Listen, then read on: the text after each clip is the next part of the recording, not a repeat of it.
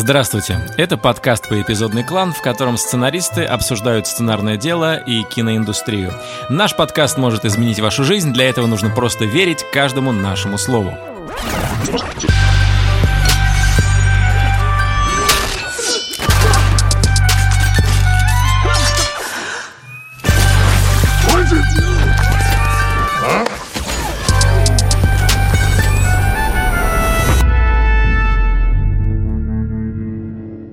До нас долетели слухи, что телеграм-канал «Запасаемся попкорном» рекомендовал наш подкаст. Нам дико приятно, и мы хотим ответить взаимностью. Канал «Запасаемся попкорном» ведет замечательный Иван Филиппов. У себя на канале Иван многословно пишет о новейших фильмах и сериалах от клана Сопрано до Чернобыля. Подписывайтесь, там классно. Меня зовут Николай Куликов, и я сценарист с большой буквы «С» как доллар. Я Роман Кантер, я тоже сценарист с маленькой буквы «С». Я Константин Майер, сценарист, продюсер, физрук, Толя Робот, драма о феминизме «Братка». И э, сегодня тема нашего подкаста «Чё курил автор?». Мы попробуем ответить на этот вопрос, потому что на самом деле обычно этот вопрос означает, как такое можно было придумать. И сегодня мы поговорим о том, как вообще придумывать, какие есть технологии, что нам говорит по этому поводу психологическая или любая другая наука, как эти приемчики применять в своей творческой жизни. И э, после того, как мы все это обсудим, я надеюсь, что мы наберем достаточное количество приемчиков, с помощью которых мы скреативим что-нибудь в конце подкаста. Поэтому, если хотите услышать что-нибудь максимально сырое, не готовое и поверхностное, И сомнительное. дослушайте до конца. Да, вот это тизер. Продано!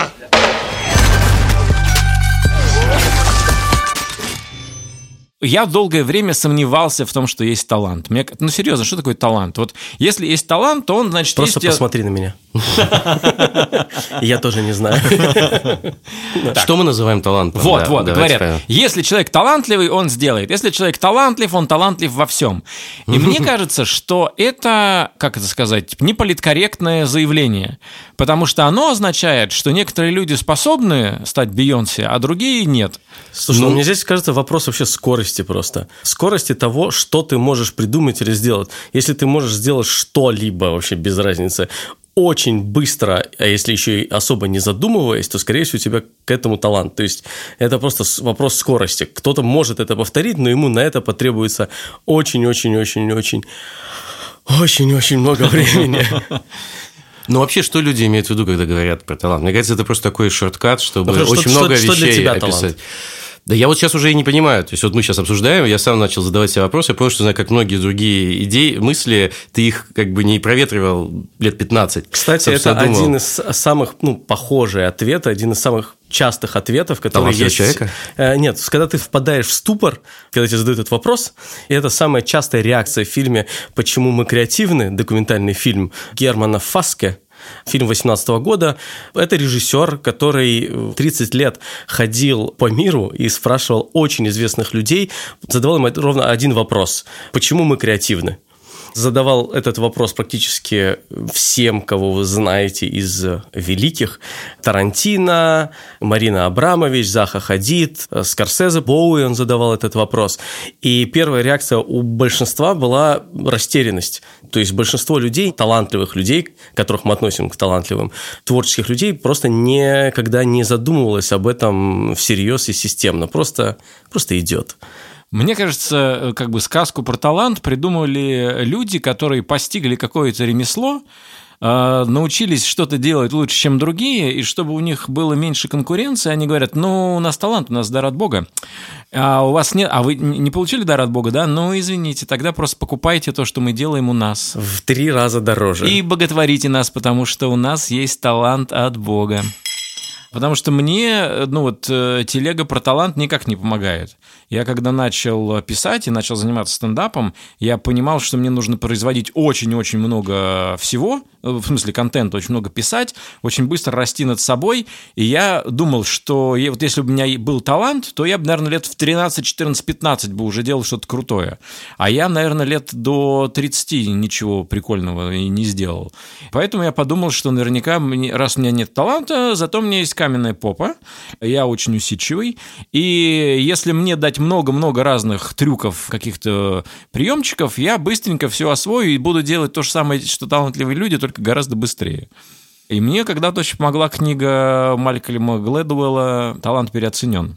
Мне кажется странным образом, что вот в литературе, возможно, то, что мы называем талантом в данном случае, то есть какое-то чутье, оно как-то больше проявляется, потому что ну, литература очень индивидуальная штука и очень много построена на языке, который можно обладать уникальным голосом вот в этой форме, как бы, которую ты придумал. В сценарии предполагается, что его будут исполнять. Это не просто текст, который человек будет читать, там каждый сам по себе, что там много работы, там много как бы участия разных других людей. Я вот часто получал сценарии, которые были, я это называю хорошо написано плохой сценарий, то есть которые могут тебе показаться очень классно написанными, то есть которые ты действительно читаешь как хорошую литературу, но потом вчитываешься и понимаешь, что вещи, которые там написаны, там, нереализуемы, например, или недостаточно ярко реализуемый на экране, как в тексте. И ты сразу проводишь вот эту грань, что это может быть талантливый литератор, условно говоря, талантливая литература, но сценарий все-таки, мне кажется, повышает требования к мастерству, дисциплине, умениям, знаниям вообще медиума, как бы, и опыта работы, чтобы превратить этот сценарий действительно в такой, в, в снимаемую вещь, вещь, которую все захотят снять, посмотреть и так далее, и все возбудятся вокруг нее. Ну вот Карсон Ривз э, – это человек, который ведет блог, который мне очень нравится, он называется scriptshadow.net. Это блог о, собственно, сценарном деле, где он разбирает сценарии. Он э, однажды написал пост о том, почему начинающие ничего не понимают, ну, то есть мало понимают, когда они пишут э, что-то плохое. И он там написал, что если вы начинающий, вы так пока мало понимаете про сценарий, что когда вы смотрите на страницу, вы там очень мало всего видите. А на самом деле в профессиональном сценарии, в сценарии профессионала, на странице происходит очень много всего на самом деле. Чего вы не, не видите, да? Да-да-да, ничего не, не видите, да. но что создает, собственно, достоинство этого сценария, поднимает его над остальными. Например, ты видишь, э, как почти каждая строчка или реплика что-то меняет в балансе персонажей в сцене. То есть, например, когда два персонажа разговаривают, один из них разговаривает э, с позиции высокого статуса, а другой э, из низкого. Если, например, в течение страницы они несколько раз перешли из этого статуса, один занял верхний, другой снова нижний несколько раз, это может делать профессионал, но начинающий автор этого может не да. сделать. Для него это будет просто диалог. А хороший автор понимает, что тебе надо, чтобы еще актер заинтересовался, чтобы хорошие актеры вырывали друг у друга из этого сценария и готовы были играть его бесплатно. Как называется, чтобы было что играть. Да, для этого надо дать им что играть, а для этого что надо дать?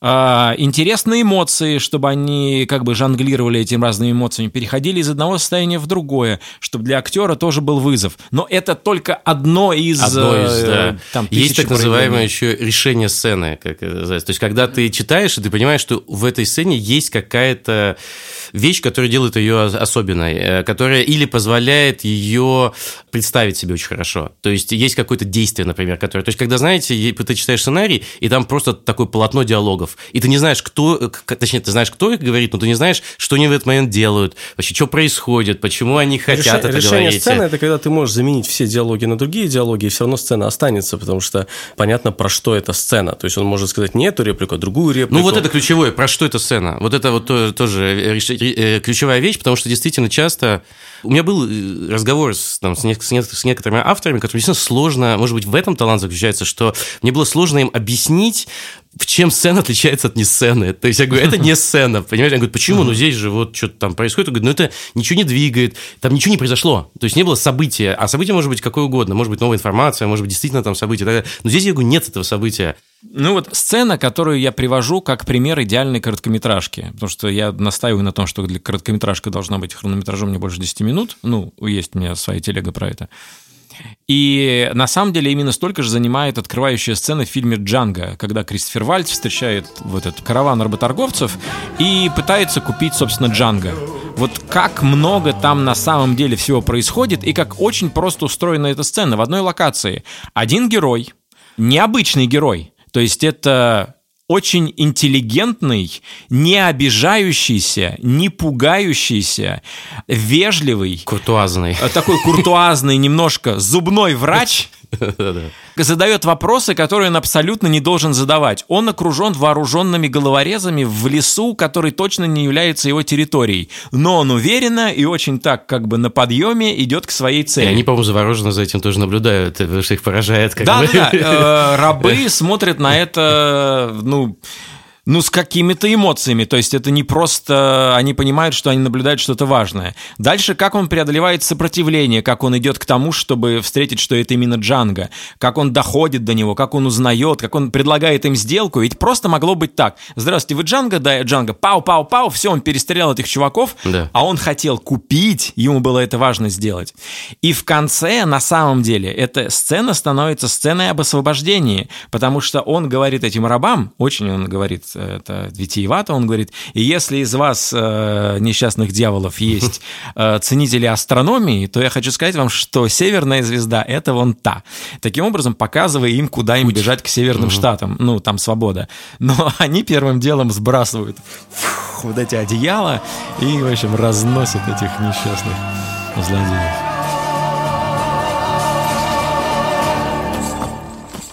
Ну, и здесь мы этого поначалу не замечаем, но позже эта сцена становится частью его арки, потому что поначалу он входит в эту историю как человек, который играет по правилам, он говорит, у вас есть рабство? Отлично, я вообще Мгм. никак не осуждаю, у меня нет никаких эмоциональных э, оценок э, и как, нравственных оценок. Рабство, рабство. Этот чувак, я его купил. Это вот, вам, закон, бу- да. вот вам бумага. Мгм. И потом уже, когда они доходят до сцены с Ди Каприо, с работорговцем, который просто хамит и ведет себя просто по-ублюдски, там он уже не выдерживает, говорит, я не мог, и тогда он уже стреляет в Ди Каприо.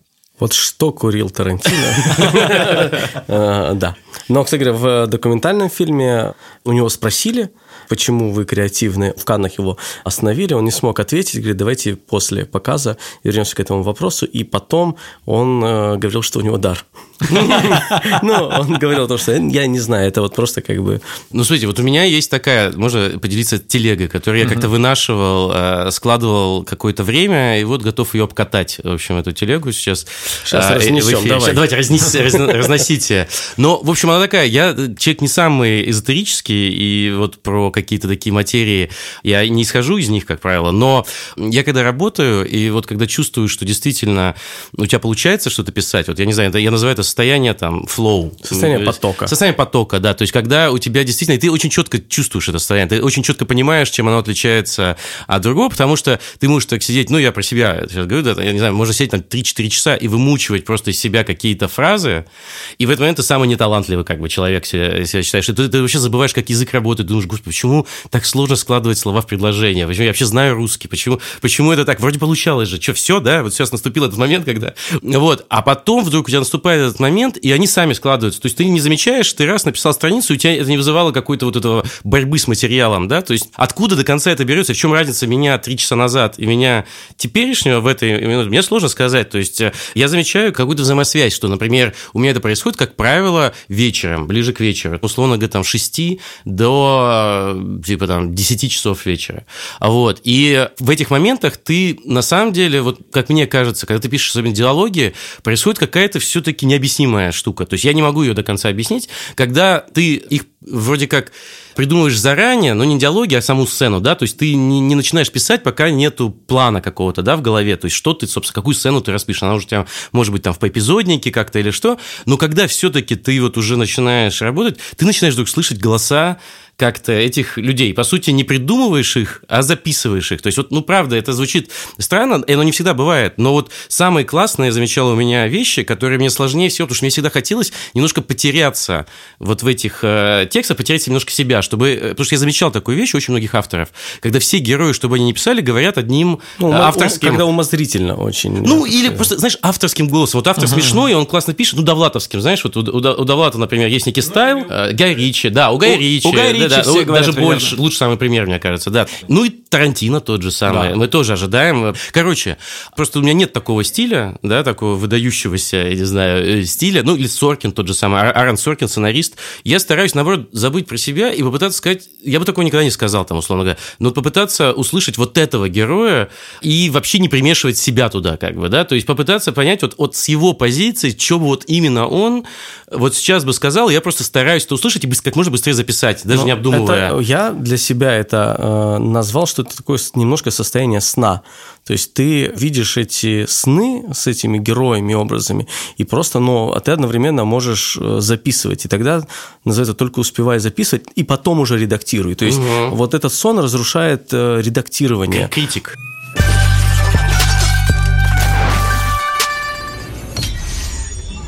Как добиваться этого состояния? Писать, на самом деле. Не только. Не только, только. У меня есть- сказал, и я сразу понял, что очень много разрозненных каких-то инструментов. Я определил бы так. Это первое состояние, это должно быть состояние счастья, скорее всего. Это ограничение, хотя некоторые любят загонять себя, но мне кажется, это неэффективно. Это я говорю про счастье. Состояние счастья, ограничение и правильно заданные вопросы и поставленные задачи фантазии. Но я бы насчет состояния счастья немного поспорил, потому что я...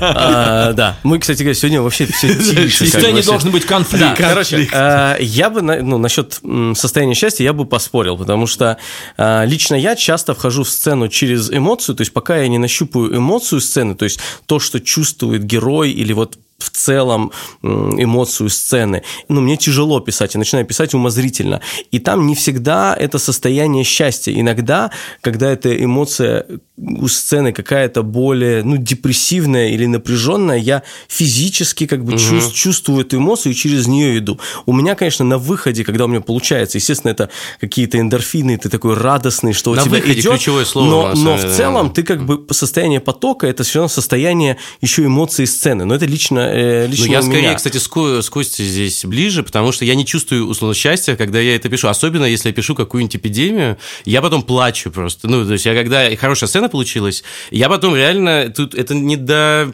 приятных, на самом деле, эмоций. Это, точнее так, это просто мощные эмоции. Вот когда ты смотришь Бергмана, ты же не счастье испытываешь там, типа, да, и ты испытываешь что-то что несколько иное, в общем.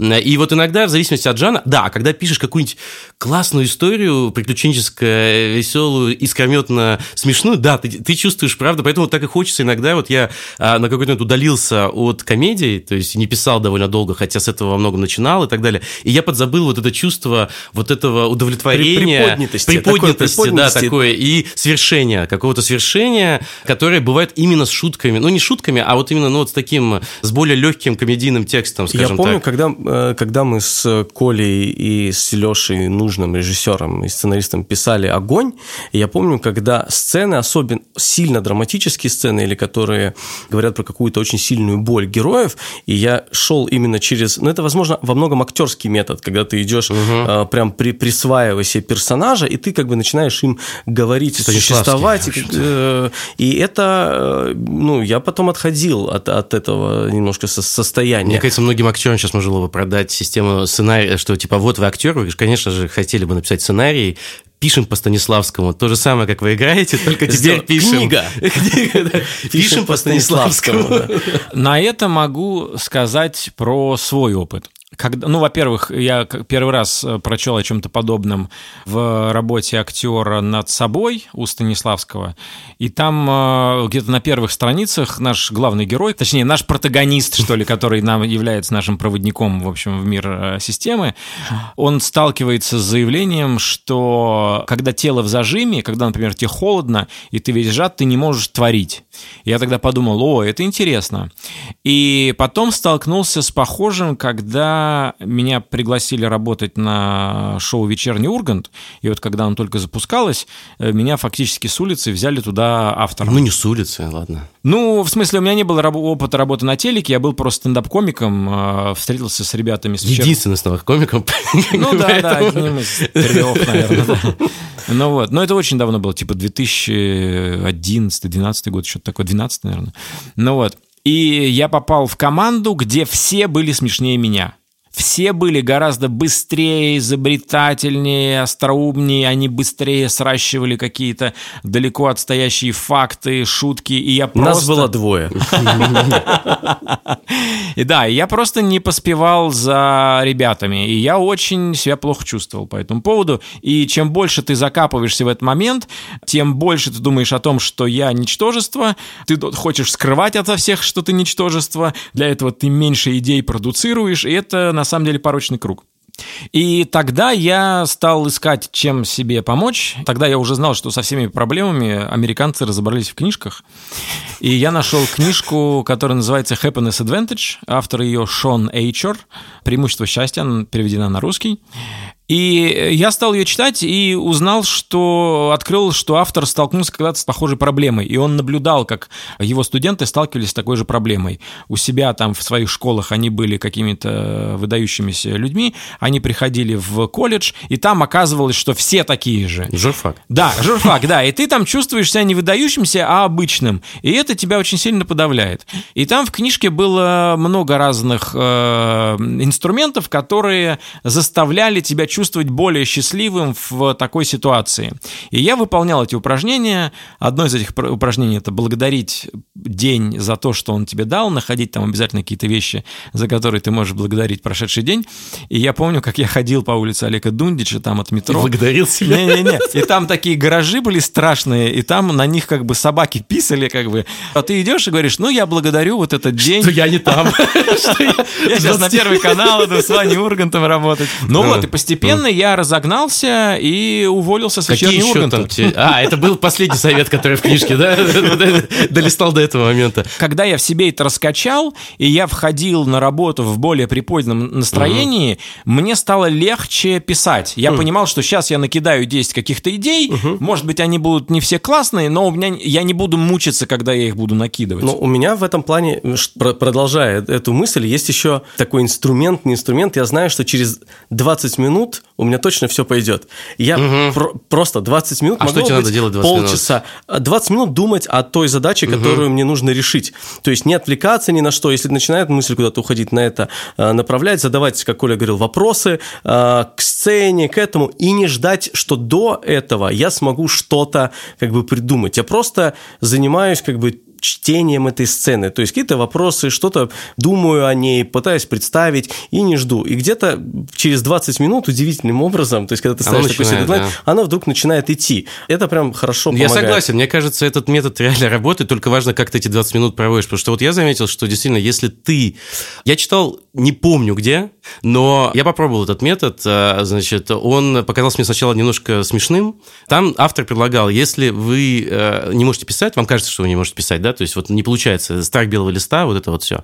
Просто начните записывать рандомные слова. Вот если вы просто начнете писать, ваше тело, ваш, ваш мозг начнет просто стараться из этого какой-то смысл создать. Mm-hmm. То есть, типа, он mm-hmm. автоматически, ну, не, ну ладно, ну не ходыш, хотя бы, mm-hmm. понимаешь? А потом уже слово, а потом уже предложение. И на самом деле кажется, что это, ну, ты не будешь так делать постоянно, но я пару раз попробовал и реально работал. То есть я не писал, конечно, совсем э, бельберду, но, знаете, помните, вот этот конец э, нормы Сорокина, там, когда все текст разваливается на, угу. на сначала на какие-то полупредложения, потом на слова, потом на буквы, потом на звуки. Вот если наоборот себе представить, то есть ты что начинаешь из конца нормы и идешь к, Но к началу. Мне еще помогает, если совсем, вот я чувствую, ну никак. Вроде и вопросы заданы, и вроде ты как бы даже эмоцию почувствовал, ничего ты не можешь. Кокаин. Все это. Я не знаю, что это. В общем, я э, начинаю либо вообще с самого начала сцены, то есть, грубо говоря, вот просто два героя не с того, с чего э, мы начнем сцену, а просто как они встретились. Привет, привет, как дела, как жизнь, что было? Просто смолток какой-то между героями. Ты просто его пишешь, записываешь. Слушай, я этого не пробовал еще, просто Ты просто идешь и идешь, пишешь два героя, ты постепенно нащупываешь их, как они существуют, как они себя ведут, какую-то эмоцию, постепенно подбираешься к сути, собственно говоря, сцены там и, и, и претензий. То есть ты не пытаешься выдать хлест начать прям с какой-то хлесткой, точной реплики, с конфликтной, которая должна начинаться сцена, а просто идешь. Слушай, удивительно, ты прям практически повторил то, что я специально подготовил для вас рассказ про одного из моих э, кумиров э, сонарных, э, Давида Милча. Он предлагает вот такое упражнение. Я о нем никогда не слышал, мне оно очень понравилось, я записал. Хотел бы с вами поделиться. И это похоже на то, о чем ты говорил про small talk. Он просто пишет, значит, два голоса, никаких имен, никаких описаний, никаких вообще описаний. Просто голос один и голос два. Не объясняйте сеттинг, пишите не меньше 20 минут с этими двумя голосами. Просто идите за ними. Все, что они говорят. Но не больше 50 минут. Потом сложите это в конверт, запечатайте его, ну, видимо, давно написано еще это.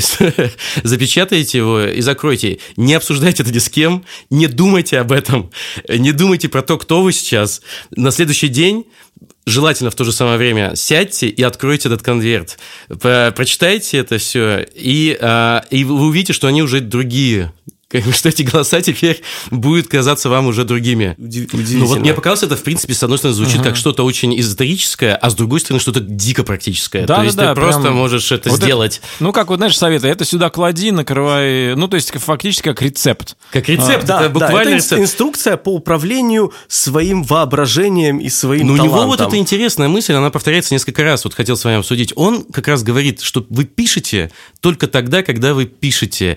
Э, когда вы закончили писать, вот ты закончил за закрыл файл, не думайте об этом.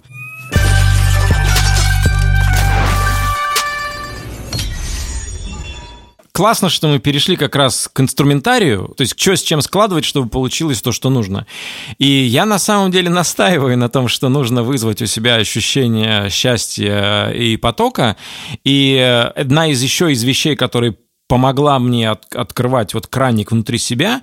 Я встретил этот пример в книжке «Комик Toolbox». Это книжка Джона Ворхауса. Мне кажется, она не переведена на русский. Джон Ворхаус «Комик Toolbox». Там говорилось о том, как э, создавать что-то смешное. И один из его тезисов был, для того, чтобы получилось что-то смешное, надо придумать много не смешного. Поэтому, если вы придумываете что-то не смешное, вы приближаете себя к тому, что вам нужно. У Аарона Соркина очень схожий же инструмент есть про 10 плохих идей. 10 плохих идей да. То есть, как только вы думаете, вот, мне нужно придумать решение сцены, которое перевернет э, вообще сознание людей, все, забудьте про такую, форм, форму, такую формулировку, скажите себе, мне нужно сейчас 10 плохих идей на э, сцену. И ты начинаешь как бы их записывать, не оценивая, потому что ты сразу понижаешь э, важность э, как бы этой задачи и просто на самом деле кайфуешь от Но этого. постепенно это запускает вот этот механизм, который у нас уже есть в голове, который творит. Но тут важный момент есть, потому что а, мы уже много лет в индустрии, и у нас мозги заточены на то, чтобы это ловить, такие ситуации. То есть на то, чтобы ловить информацию извне и сразу упаковывать угу. ее во что-то похожее на историю. В нарратив. Вот мы с Костей шли сюда угу. и идем вот здесь вот э, недалеко, и перед нами идут два таких чувачка, ну такие вот, ну видно, что работают не в офисе, так скажем, ну такие немножко хиповые чуваки или алкоголики. И один из них там такой карниз э, вдоль металлический. забора. Металлический, да. И он раз так руку туда под этот карниз, и там проводит так фунч, Зачем? и идет дальше. Ищет закладки. Мы с Костей, он типа не стесняется ничего. И просто что-то начинаем. А вот э, а классно, если бы он с девушкой шел. О, а классно. Пошла история. И пошла, пошла история. история да. Им мгновенно придумали классную короткометражку. Прикинь, чувак идет, значит, с девушкой брать закладку. Очень страшно волнуется, говорит. Они явно вместе уже какое-то, в какое-то время, не там, пару да, лет. Да, да, да. Он волнуется так, типа, значит, осторожно, значит, я подхожу, там берут и смотрят, чтобы никого рядом не явно было. Явно не профессионал. Да, явно не профессионал, да. Очень волнуются такие наивные ребята немножечко. И ей там нужно куда-нибудь руку просунуть, ну вот не, не знаю пока куда, в какое-нибудь очень узкое пространство. Ему, ну, и у нее рука не пролезает. И он такой, давай ты. Да я, я боюсь, да, давай, давай. И она просовывает руку, достает, и там кольцо. О, кольцо. Прекрасно. Это первая сцена. Прекрасно. То есть это, и она кольцо, он такой, слушай, ну вот я хотел тебе сказать, я о такой девчонке с детства мечтал, вот на такие хулиганства отправляться, и рядом вдруг останавливается машина ментов. Угу. И выходят менты. Здравствуйте, молодые люди, что здесь делаем? Да вот тут... Э, Они вот... начинают объяснять, Да, э, те а- берут телефон, смотрят, что там есть фотографии, мы понимаем, что он очень подготовился, чтобы А это все выглядит так, как выглядит. будто он, да, да, да, да, да. да, И, да. и все, все от- э, кольцо, все, что они рассказывают, как отмазка, они говорят, классная легенда, ребят, первый раз запишем. Они говорят, и дальше мы думаем, что, что же эти ребята будут делать. Она растеряна совершенно. Менты их сильно прессуют, и он как-то, мы пока еще не придумали, но это, кстати, тоже можно так говорить в творчестве. Это Да. я пока еще не Это придумал. нормальная, кстати, Да, вещь. да. Не надо к Да. ней относиться как к чему-то. И он как-то зарубается с этими ментами. Он как-то ее Потому выгораживает. что он видит, она испугана, а, непонятно, как действовать, но главное для него это как бы спасти ее и обезопасить ее. И Да. он разруливает эту ситуацию. берет вину на себя, разруливает ситуацию. Хотя вина ни за что, то есть нету никакого... да, да, да, она да, уже да. готова уходить и говорит, ну вот теперь я готова сказать да. И Он растерян, и менты пожимают руки, говорят, молодец, А, это ты она. классный. Он говорит, это Да, я одноклассник, она. одноклассники ее вообще. Вот, и предложили, сначала Ну, засомневался. я бы на его месте тут же шел бы подальше от этой женщины. Вот. Это тоже может быть интересный выход, понимаешь? Мы-то думаем, что все, ну классно. например, да. Но он сделал как бы прикольно, а она превратила это уже в неприкольно. А почему он сделал прикольно? А он Ну, ее допустим, допустим, Хорошо, да, да, но да. на самом Да, деле да. то, что ты сейчас сделал, Рома, это очень классный принцип, который я тоже хотел сегодня озвучить. Он называется «да и». Да, и, да, да. Когда ты на любое предложение, которое тебе подкидывают, вот кто-то тебе что-то предлагает, ты говоришь «да», вот на все, что ты сказал «да». А еще? А еще и предлагаешь что-то поверх этого. И э, то, что ты сейчас не стал говорить, не, подожди, а, а если на самом деле там иначе Да, переделать? да, как да. бы? А если менты на самом деле там, типа, у них там рядом закладка лежала, и мы тут достаем, да, вот эта вот вся фигня. Ну Ну, вот. потому что хорошая история была. Че, зачем ее портить?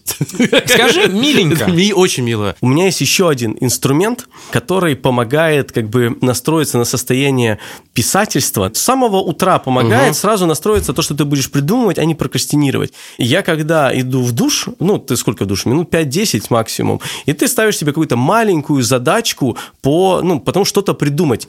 И ты просто можешь, ты просто думаешь об этом, накидываешь варианты, вот по принципу там Соркина или а, Джона Воргауса, просто несколько идей, не оцениваешь. И когда ты выходишь из душа, практически в 99% случаев у тебя есть уже какое-то решение, уже какая-то одна идейка. И ты себя чувствуешь при поднятом настроении, ты ее записал, ты уже как бы настроился, настроил свое внимание на именно на ту работу, которая тебе нужна сегодня, очень классно помогает. Да, ну я, кстати, тоже слышал, Крейг Мейзен все придумывает в душе. Он проводит там часы, там, например, Чернобыль там придумал в душе. То есть душ это его место. Вот у меня такого нет. Я в Я- душе не могу придумать. Потому что особо. есть депривационное какое-то состояние в Да, этом. я практиковал лежание в темной ванне. Вот серьезно, когда мне не давалась, например, шутка еще в стендапе, или когда мне не давалась сцена, я задавал себе очень четкий вопрос.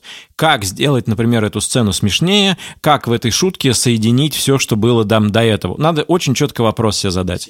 Да. Дальше ты ложишься в ванну, надо, чтобы ва- ванна была максимально комфортной температуры, чтобы тело максимально не чувствовало ничего. Выключаешь свет, и если ты лежишь там час, решение приходит всегда, потому что э, психическая энергия не тратится больше ни на что, ни на какое обеспечение твоей жизни, а только решает вот этот вопрос. Я называю этот метод сморщенные пальцы. Да. Я раньше очень любил рассказывать всем про свои идеи. То есть вот возникла работа над чем-то... коктейльный автор. Коктейльный автор, да. Я не знал, что я коктейльный автор, я просто думал, что это и есть часть творчества, типа ты тестируешь идеи. Ты рассказываешь, чтобы снять какую-то реакцию, ну, как бы, как люди реагируют, мне кажется, это помогает. Но я э, вот что понял, что часто это как раз был некий способ, что ты, рассказывая какую-то вещь, если ты ее еще не, не написал, то есть она только в стадии зародыша, ты как будто пол работы уже сделал. Знаешь, как ты сказал жене, я помою посуду, как будто ты чуть-чуть ее уже помыл. Так так и есть. можно мозгу, и не мыть ее. мозг- как бы. мозгу без разницы на самом Да. деле. То есть его задача, когда он рассказывает истории, получить какую-то там любовь, внимание, Какую-то чтобы... от- А, отдачу. да, да, какую-то отдачу. И ему, ну, вот ты рассказал, получил отдачу, он Да, думает, всё, ну все, ну все, бы, да, всё, потому что всё, я чувак. реально, я вдруг подумал, да, то есть мне как-то... Я работу да. сделал. Да, Дальше- я и получил. Получился. Я как-то вдруг срастил это с другой вещью, когда мне один профессиональный покерный игрок сказал, что э, есть такое понятие лудоман, то есть человек, который, ну, одержим игрой, да, он говорит, что э, чем отличает лудоман? Лудоман испытывает ту же эмоцию позитивную и от выигрыша, и от проигрыша. А вот, и то же самое, вот, мне кажется, ну, по, по части с тем, я перестал рассказывать, я практически стараюсь либо вообще не рассказывать про какие-то вещи, над которыми работаю, либо рассказать, когда они уже сделаны, Ну, или я, как-то... Я бы сделал поправку здесь. А я бы сказал Роме спасибо за это, потому что это экономит очень Я много очень времени много в времени общении. Коль, э, э, Коля сэкономил, я знаю, потому что это был один из тех людей, которым я мог подсесть на уши и рассказывать часами, да? А, я хотел вернуться снова к э, инструментам, которые мы обсуждаем. И вот на самом деле мы не проанализировали, как у нас э, сложилась эта история про кольцо, про закладку и кольцо. Угу. Мне кажется, мы включили прием, который я для себя называю совмещамба, а, а также этот прием иногда э, работает под названием «А что если?». Потому что, по сути, он работает так. «А что если полицейский будет в детском саду?» То есть это какое-то совмещение контекстов, с которым мозгу интересно поиграть. Угу. Ты даешь ему прикольную задачку. То есть, грубо говоря, мы сейчас шли и думаем, а что если история про поиск закладки – это романтическая Любовная история, история да, да. Потому что она никогда так не рассматривается. И тут же у тебя начинают производиться разные мысли. И так, собственно, можно породить большое количество концептов, потому что когда ты только входишь в индустрию, только начинаешь писать, концепты даются тебе довольно тяжело. Ты можешь там короткометражечку написать, сцена у тебя может получиться, но придумать какую-то большую такую как бы конфетину, мир? которую... Мир, да-да-да-да, который зритель захочет проглотить, это дается довольно сложно поначалу. Конечно. Ну, кстати, к совмещамбе, в, собственно говоря, почему мы креативны, есть самый классный ответ, который мне понравился. Это один, какой-то актер, британский актер. Он говорит, говорит, что они написали книгу какую-то и обнаружили одну общую закономерность среди всех как бы креативных людей.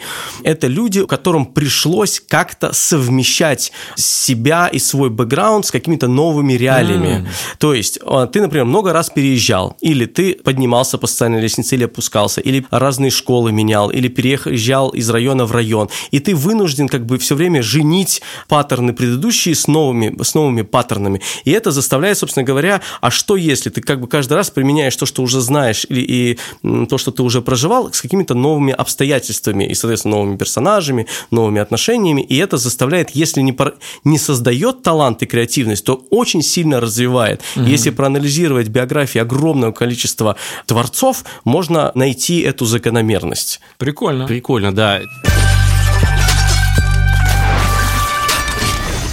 Партнер нашего подкаста Премьер Studios.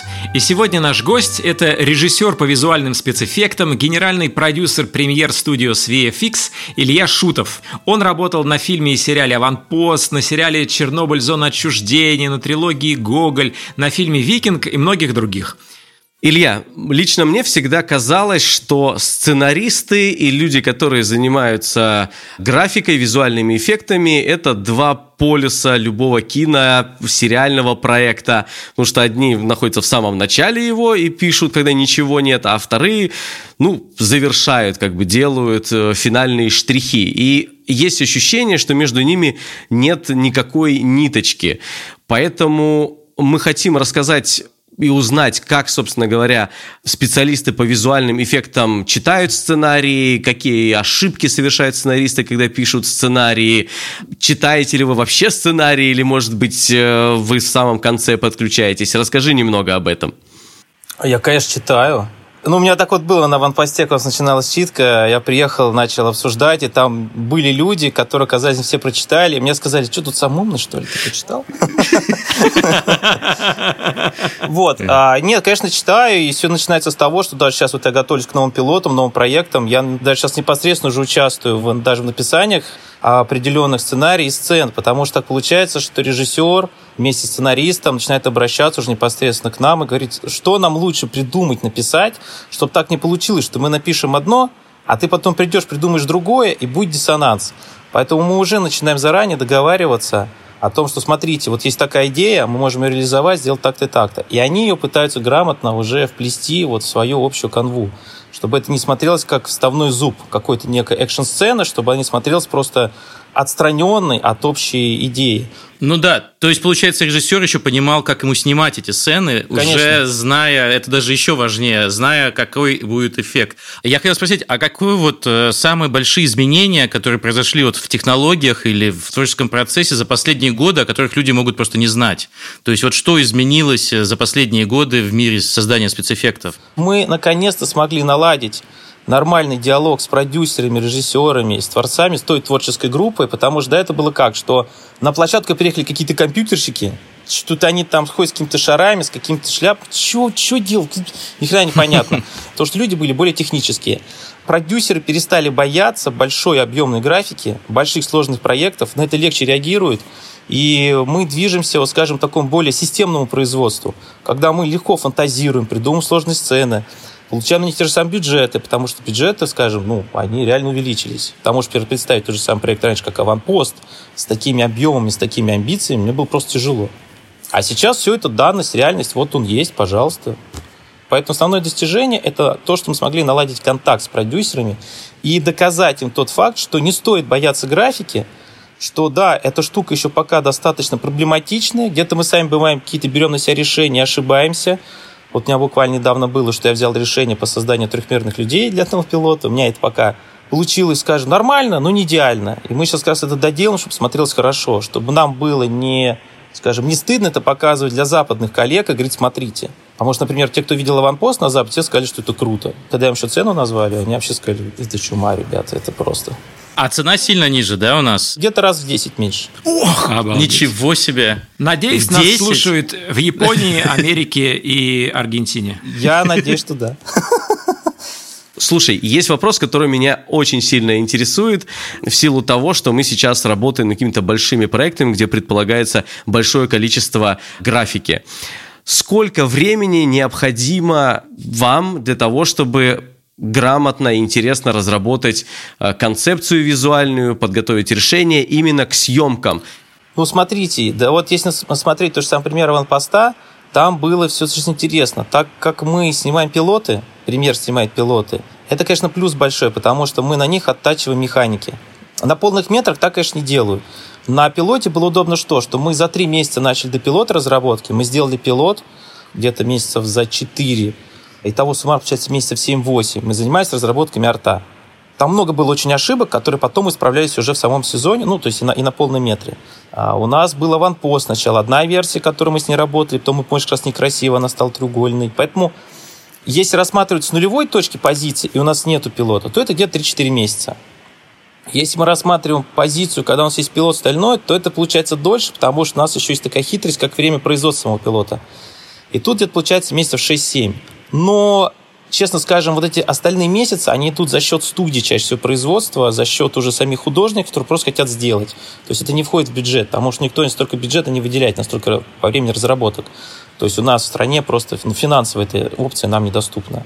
Поэтому люди на своем энтузиазме дорисовывают, доделывают, и я точно так же, чтобы это смотрелось просто хорошо, чтобы потом можно было показать. Обалдеть! Да, Слушай, сейчас... но это сильно отрезвляет на самом деле. Совершенно по-другому смотришь теперь на это. Спасибо, Илья, спасибо. Все, всем пока.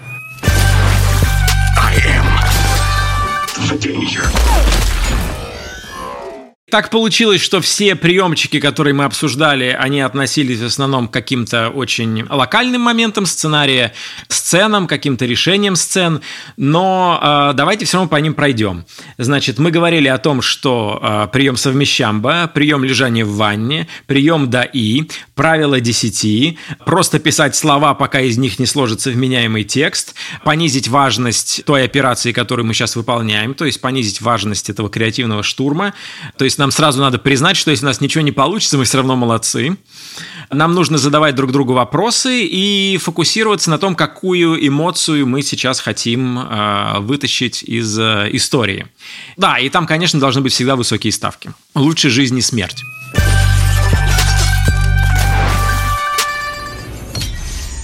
Вот есть новость. Билл Гейтс рассказал о чипировании и вакцине против коронавируса.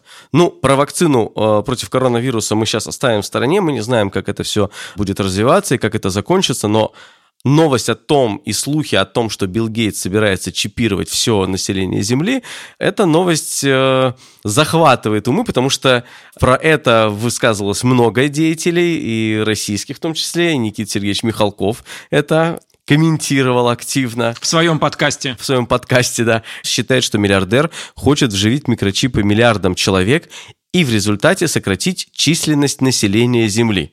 А вот миллиардер, филантроп Билл Гейтс, основатель Microsoft, который занялся фармакологией. Зачем? У Билла Гейтса есть цель. Он делает это, чтобы сократить количество народу на Земле. И единственный способ, который придумал один из самых умных людей на свете, это вколоть им какой-то микрокомпьютер. Ну, потому что он как бы с компьютерами работает, но, очевидно, он разбирается, какой компьютер должен людей убить. Давайте исходить из того, что это правда. Вот мы сейчас исходим из того, что Билл Гейтс реально хочет это сделать. Понятно, что Билл Гейтс в этом случае становится антагонист – кто становится протагонистом, который хочет его остановить? Мне кажется, что это должен быть Никита Сергеевич Михалков. То есть, ребят, я понимаю, что это звучит как как бы поп-культурный э, как бы карикатура, Да. но представьте, Никита Сергеевич Михалков Да, решает прекрасно. остановить Мне Билла нравится. Гейтса. То есть это как бы технократ против э, Против культурного- гения. То есть гений против технократа. гений искусства и гений технологий. Да, но это жизнь против смерти, Россия против Америки, аналог против цифры, душа против бездуховности. Вот это... э, Гладкая выбритость против усов. Слушай, здесь темы все точно работают, да? Противопоставление и образы здесь точно есть уже. Никита Сергеевич, если вы вдруг слушаете наш подкаст, пожалуйста, помните, что мы относимся к вам с огромным уважением. Вместе делаем кино, но вы просто настолько большая и значительная фигура, что нельзя не сделать про вас фильм. В качестве антагониста мы подобрали вам единственного антагониста, с которым можно соревноваться, это Билл Гейтс. Представьте себе, так как после этих высказываний Никиты Сергеевича на него обрушилась волна хейта, и э, он вынужден был уйти в интернет, в подполье буквально, и он решил... Я, мы сейчас говорим о Никите Да, Сергеевиче как о персонаже да. фильма сейчас исключительно. И он решил, что если нет как бы толпы последователей, если, если вы мне не верите, я это сделаю сам. Я остановлю его сам. Своими Под руками. видом съемок фильма. Офигеть! Офигеть! Конечно. Да! Вот, Вот совещам Вот, и вот совмещамба, да? А вот совмещамба. Это, с одной стороны, это восстание против э, тиранов, а с другой стороны, это фильм «Арго», в котором главный герой, ну, по сути, на самом деле, главный кинематографист России. При этом человеку нужно преодолеть, ну, главному герою, ему нужно преодолеть очень много. Ему нужно преодолеть вот все насмешки публики, которая не верит и считает э, это заблуждением. Но мало ли над кем в истории смеялись, и в итоге они оказывались правыми. Ему, если он делает это сейчас, ему нужно преодолеть все кордоны и ограничения, связанные с коронавирусом. То есть он не может сейчас просто так взять и прилететь в Америку и высадиться там где-то. Более того, он э, в группе опасности находится из-за своего возраста. Да, разумеется, да, да, да. Но глобально я бы, конечно, пос- посмотрел бы на сцену схватки очной а, Никиты Сергеевича и Билла Гейтса. Это, мне кажется, великая сцена, может быть. Более того, смотрите, вспомните, вот если еще в этом фильме будут повторяться какие-то элементы, по которым мы помним Никиту Сергеевича из фильма «Свой через среди чужих», если он в Америке поезд остановит, если он будет стрелять из пулемета Льюиса, Да, русский culture пойдем. А у него много, у него реально много э, есть таких кусков из разных Да. фильмов. Это будет еще трибют как бы его кино. да-да-да, это будет офигенно. Я представляю, как начинается, может, эта сцена первой встречи. Он пригласил к себе Билла Гейтса, потому что он приехал снимать в Америку там, и хочет с ним поговорить на самом деле о фильме. Ну, как бы о фильме. Но хочет задать вопросы. И начинается эта сцена с пластинки, которая патефон, пластинка, и там утомленный солнцем.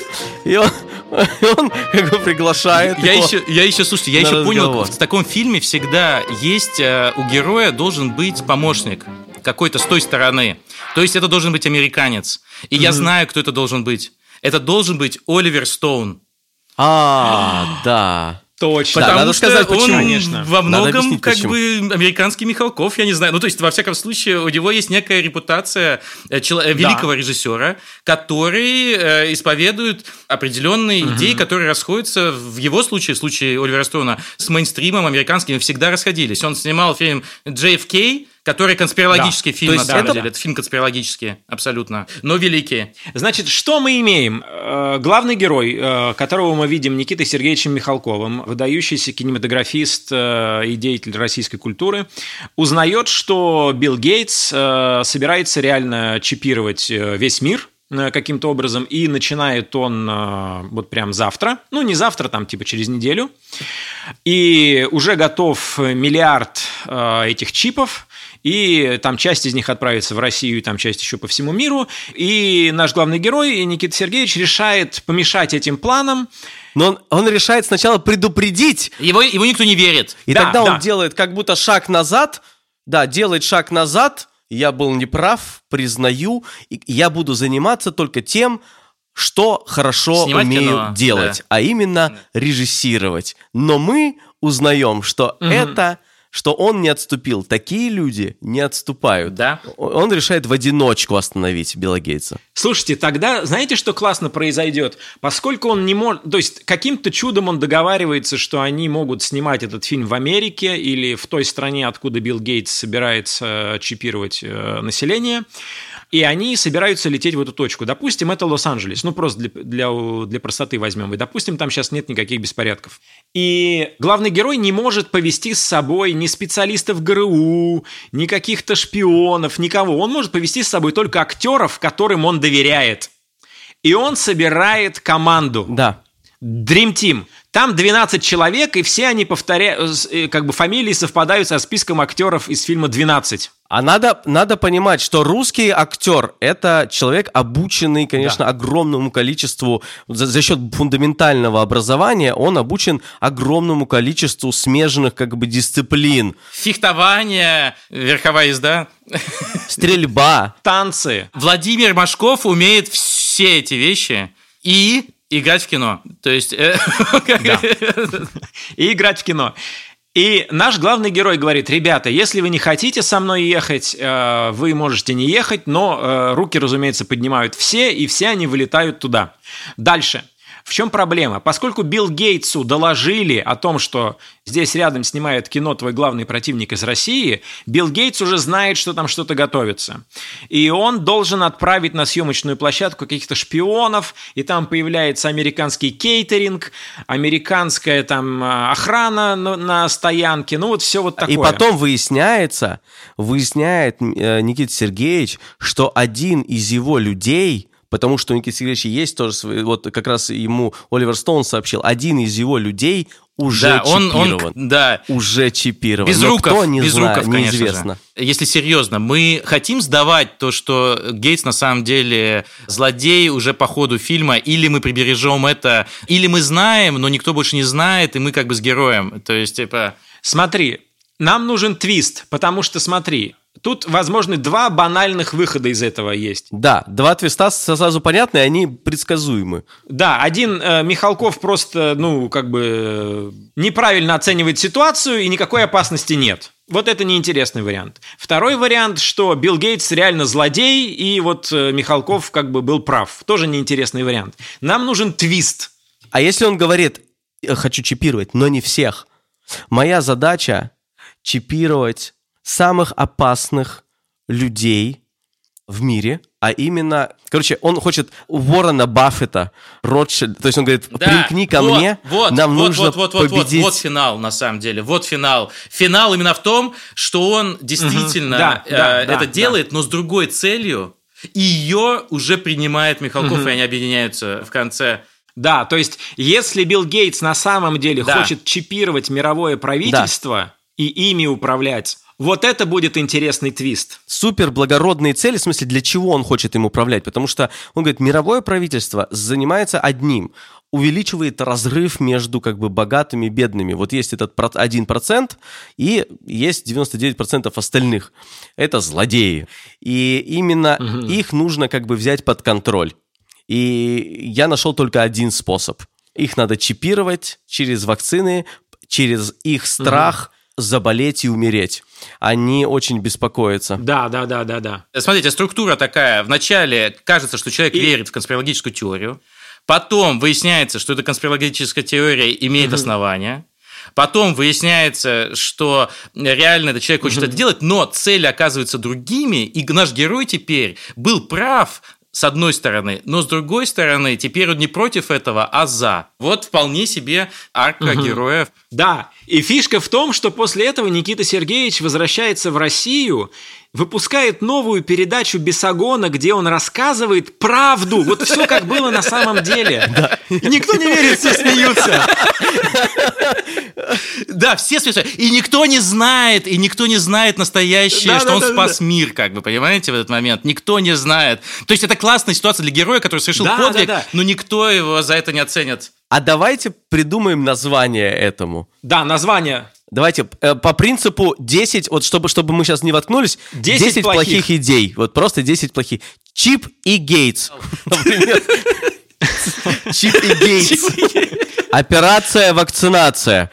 Ребят, записываю все, записываю все, все. 10 Да, плохих идей. А если мы придумаем хорошее на английском, понимаете? Укол же это шот, так же, как и выстрел, да? То есть, может быть, здесь что-то есть, типа шот, типа какой... И, и вы, и, и фильм тоже. Шот – это же кадр фильма. А, шот. На самом деле хорошее название шот. Потому что и съемки, и выстрел, и укол. Если это американский фильм, то они всегда любят название, чтобы слово, если там русские герои, там чтобы, чтобы слово или Россия, слово красный как-то фигурировало обязательно. Вот это вот красный режиссер. А, это красно, классно.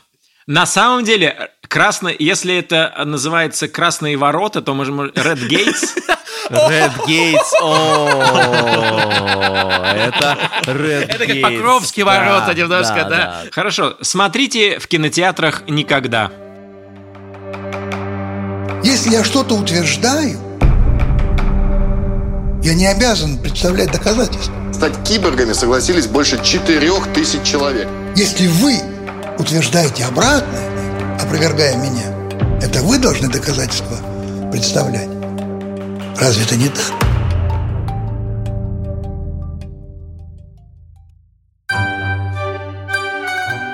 Над подкастом работали ультрастрогий редактор Андрей Борзенко, среднестрогий младший редактор Ильдар Валиулин, суровый продюсер Павел Боровков, многоухий звукорежиссер Павел Цуриков, композитор и живой классик Кира Вайнштейн. Пока. Пока. Надеюсь, мы сможем с вами увидеться еще раз. По радио.